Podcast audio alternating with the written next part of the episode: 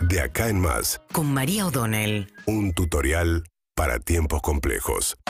Bueno, ayer Alberto Fernández eh, estuvo reunido tres horas eh, con Vladimir Putin en Rusia, revelando, digamos, una relación bastante estrecha que se forjó en el último tiempo y tuvo mucho que ver también la Sputnik, ¿no? El momento de desesperación de Argentina que se había quedado sin las vacunas por el incumplimiento de AstraZeneca, Rusia buscando también promocionar su vacuna que al día de hoy no tiene la aprobación por parte de la Organización Mundial de la Salud y en esa relación virtuosa generó un vínculo Alberto Fernández que hasta ahora había sido solo por no se habían conocido personalmente, pero estuvo ayer tres horas reunido con Vladimir Putin en el Kremlin, que está además en el ojo de la tormenta por el conflicto con Estados Unidos y el resto de los integrantes de la OTAN alrededor de lo que está pasando en eh, este, Ucrania y lo que considera Estados Unidos, sobre todo que es una amenaza de invasión de Rusia a Ucrania.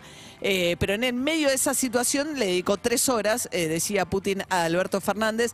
Alberto Fernández dijo que su estrategia, que lo que pretende es que Argentina baje su dependencia de su relación eh, con los Estados Unidos y el Fondo Monetario en una política más multilateral. De hecho, el Fondo Monetario, eh, Rusia forma parte del Fondo Monetario. Se quedó Martín Guzmán, el ministro de Economía, cuando el resto de la comitiva se fue hacia China, tratando de buscar algunos cambios de diseño. O sea, lo que decía el otro día Sergio Chodos, que fue uno de los negociadores con Guzmán cuando lo entrevistamos acá, dice, bueno, este fue el mejor acuerdo posible dentro de lo que se podía obtener y dentro de lo que son hoy las normas generales del Fondo Monetario. Si hubiese un cambio en esas normas generales respecto a los plazos o las tasas de interés que se podrían aplicar, bueno, Argentina intentará salir de este acuerdo para eh, lograr esas o que esas mejores condiciones también se le concedan a la Argentina. Pero uno empieza a escuchar tanto en el Fondo Monetario como en el de parte de los funcionarios locales la idea que, bueno, dadas las circunstancias, eh, era lo mejor que se podía conseguir y no deja, co- en realidad no termina conformar a ninguno de los dos.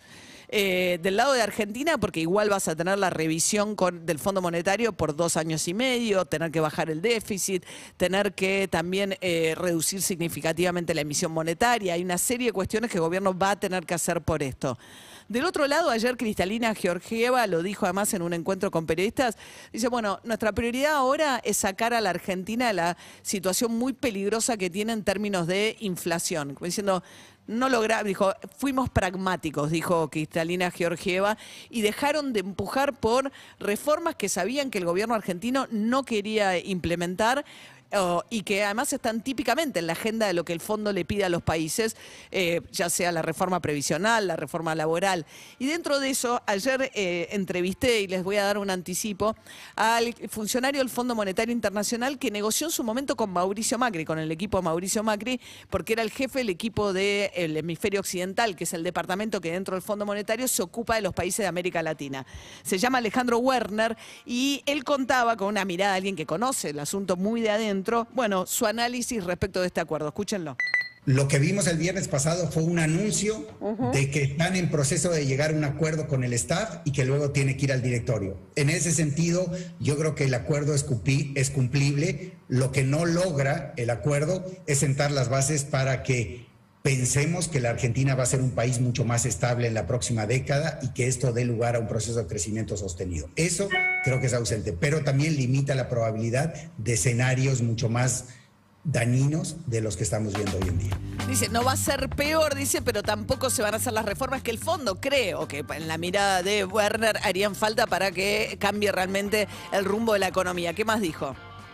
el Fondo Monetario entre insistir en un programa donde no había afinidad eh, técnica o ideológica, eh, decidió negociar el mejor programa posible, pero que también eh, va a ser implementado por el gobierno. Y en ese sentido, creo que es un programa que aleja a la Argentina de una espi- espiralización de los problemas macroeconómicos, de la inflación, etcétera, pero tampoco lo pone en una senda en donde uno puede visualizar si la implementación de este programa es satisfactoria, que Argentina realmente pueda regresar a un proceso de crecimiento sostenible e inclusivo. Es muy interesante porque muestra un poco la visión de alguien que, bueno, que tiene esa mirada que tiene gran parte del equipo hoy también del Fondo Monetario. El resto del reportaje hablamos mucho también de por qué fracasó el acuerdo con Macri, si le dieron o no condiciones excepcionales a Macri. Mañana a la noche en CNN en español, 11 eh, de la noche, está el reportaje completo en el programa que hacemos con Ernesto Tenemón ahí en CNN.